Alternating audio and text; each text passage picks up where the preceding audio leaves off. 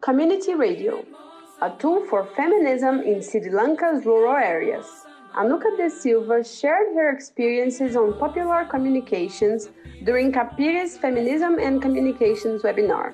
Her contribution was given in Sinhalese and translated to English, Portuguese, Spanish, and French in capirimov.org. Listen now to Anuka speaking in Sinhalese.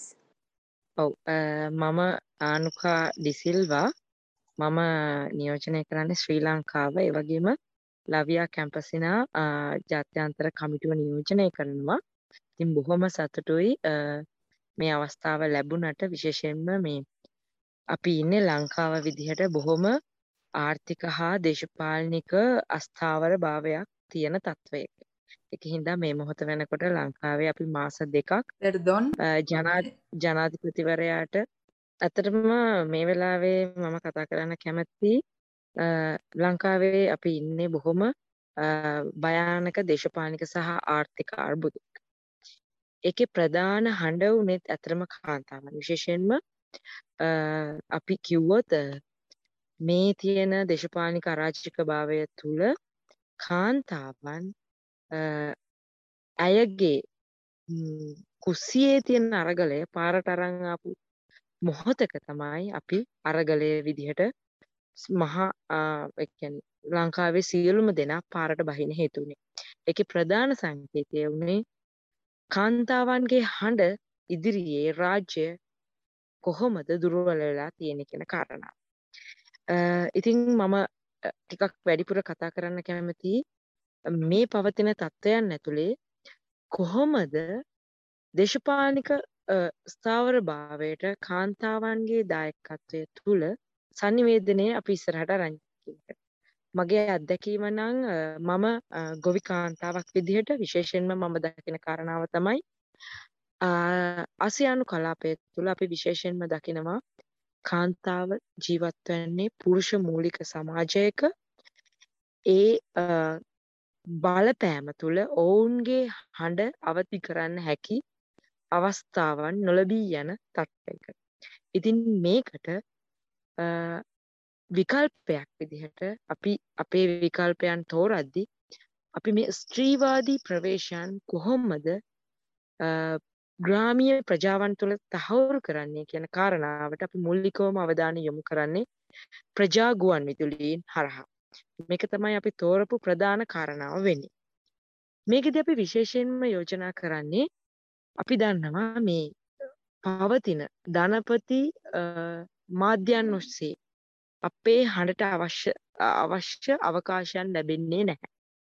ඒ සඳහා වූ භාවිතයන් නැත්තම් මේ තොරතුරු හුවමාරු කර ගැනීම සඳහා වන පහසු ක්‍රමවේදයන් තෝරා ගැනීමට තමයි අපි මේ ප්‍රජා ගුවන් විදුලීන් තෝරන්නේ. මොකද ඇත්තටම මේ ගාමීය ප්‍රදේශවල ජනතාවට නැත්තම් කාන්තාවන්ට විශේෂයෙන් කියවීමේ ලිවීමේ හැකියාව ලබා ගැනීම පිළිබඳ ප්‍රශ්නයක් තියෙනවා. ඔවුන්ට ඒ සඳහා පවතින කාලය මොකද ඇය ගෘහණියක් ලෙස දරුවන් බලා ගැනීම ගොවිතැන් කටයුතු වලට යොමු වීම ඊළඟට ඔවුන්ට සමාජය තුළ සමිති සමාගම් නැත්තම් මේ ඒකරාශී වී තොරතුරු බෙදා ගැනීම හැකියාව පවතින්නේ බොහොම අවම මට්ටමක. මෙය පහසු කර ගැනීම සඳහා අපි නිරන්තරයෙන් උත්සාහ කරන්නේ ඔවුන්ට වඩා පහසුවෙන් සමීප විය හැකි ක්‍රමවේදයන් තෝරන්න. ඒක හින්දා තමයි අපි මේ ප්‍රජා ගුවන් විදුලිය කියන සංකල්පය අරගෙන යන්නේ. විශේෂයෙන්ම පුරුෂ මූලික සමාජය ඇතුලේ මේ දේශපාලනික ක්‍රියාවලිය ඇතුලේ ඇයට ඇයගේ අයිතිවාසිකම් ඇයගේ හැකියාවන් ගොඩනගා ගන්න පුළුවන් වටපිටාවක් නිර්මාණය කිරීම තමයි මේ ප්‍රජා ගුවන් විදුලි නැත්නම් මේ සංනිවේදන ක්‍රියාමාර්ගයන් තුළ අපේ උත්සාහය වෙන්නේ. අපි පර්යේෂණ මට්ටමින් මේ ගැන හිතුවොත් අපිට තියෙන ලොකුම අත්දැකීම තමයි මේ තුළ ඔවුන් ඔවුන්ගේ අදහස් බය නැතුව ප්‍රකාශ කරන්න පුළුවන් මාධ්‍යයන් ගොඩනගාගෙන තියෙන.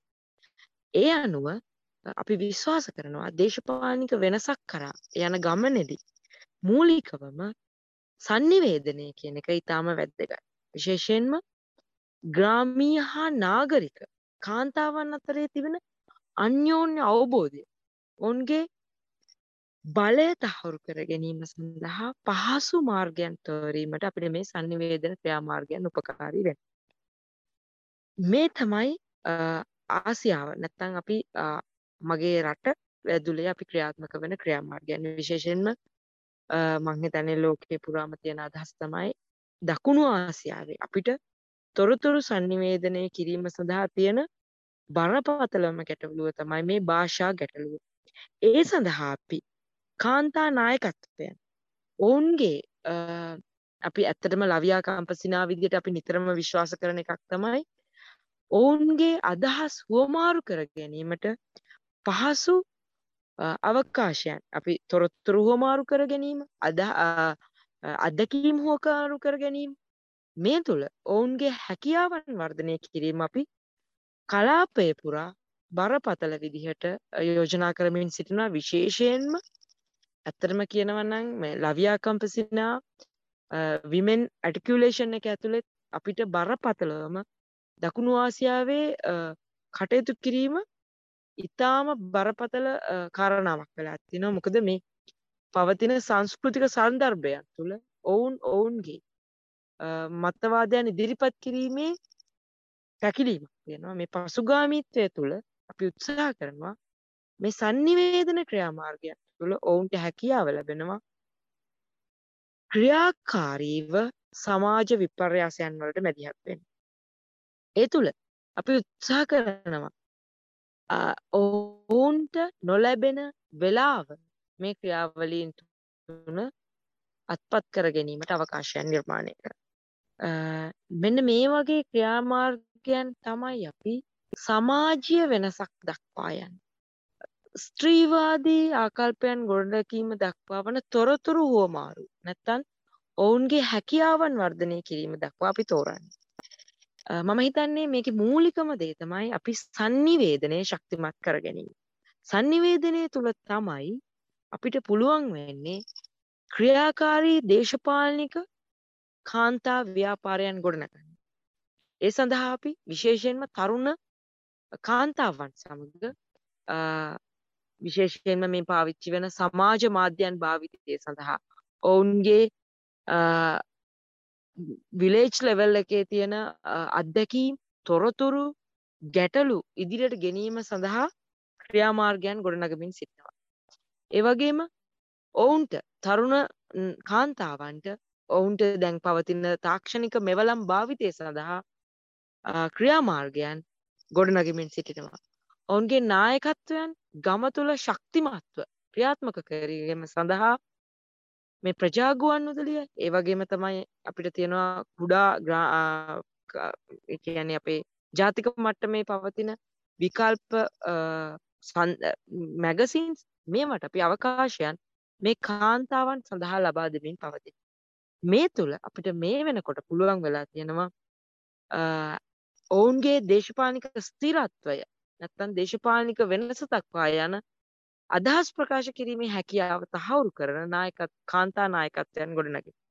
මෙන්න මේක ආකාරයේ ක්‍රියාමාර්ගයන් තෝරමින් අපි මේ ස්ත්‍රීවාදී දේශපාලනික ව්‍යුහයන් ගොඩනගා ගැනීම සඳහා කලාපීය වශයෙන් සහ විශේෂයෙන්ම ජාත්‍යන්තර අත්දැකීම බෙදා ගැනීමෙන් ලවියා කම්පසිනා විශේෂයෙන්ම ඔවුන්ගේ අපි කිව්වොත් එක්සත් ජාතීන්ගේ ප්‍රඥප්තිය නැතම් UN අන්ඩ්‍රොප් එක හරහා අපි උත්සාහ කරමින් සිටිනවා. ඔවුන්ගේ අයිතිවාසිකම් තහවුරු වන ඔවුන්ට එකතු වීමේ වටිනාකම් තහවුරු වන ඔවුන්ගේ බලය ඔවුන්ට තේරුම් ගන්න පුළුවන් විදිහේ ක්‍රියාවලියන් ගොඩනගන් ආහාර සෛරී භාවය තුළ අපි ගොඩනගන්න උත්සාහ කරන්නේම ඇයගේ වටිනාකම් තහවුරු වන බලය ගොඩනැගීම සඳහා වන ක්‍රියාවලියක්. ඉතින් ලවියා කැම්පසින හැමතිස්සම මේ පවතින බහු විදත්වය බහු එකැනේ මෙහි පවතින විවිධත්වයන් තේරුම් ගනිමින් ඔවුන්ගේ නායකත්වයන් ගොඩනැගීමට මූලිකත්වය දෙමින් මේ ක්‍රියාවලියන් ශක්තිමත් කිරීමට අපි ලවියා කම්පසිනා විදිහට අපගේ සන්නිවේදන ක්‍රියාමාර්ගයන් තොරමින් සිටිනවා. ඉතින් මේ තමයි අපේ ක්‍රියාවලිය ග්‍රාමීය ප්‍රජාවන් ජාත්‍යන්තරය දක්වා ඔවුන්ගේ හඬ ගෙන යාමට අපි sannivedana ක්‍රමවේදයන් තෝරමින් දේශපාලනික සවිඥානික කිරීම තමයි අපි දිගින් දිගටම උත්සාහ කරමින් සිටින්නේ මම හිතන්නේ විශේෂයෙන් ආසියානු කලාපය පුරා අපිට ඊටාම ශක්තිමත් කාන්තා බලවේගයන් ගොඩනැගෙමින් පවතිනවා මේ තොරතුරු හුවමාරු කිරීම හරහා. ඉතින් මේ තමයි මට ඉදිරිපත් කරන්න තියෙන කාරණාව. බොහොම ස්තුතියි මට මේ අවස්ථාව ලබා දුන්න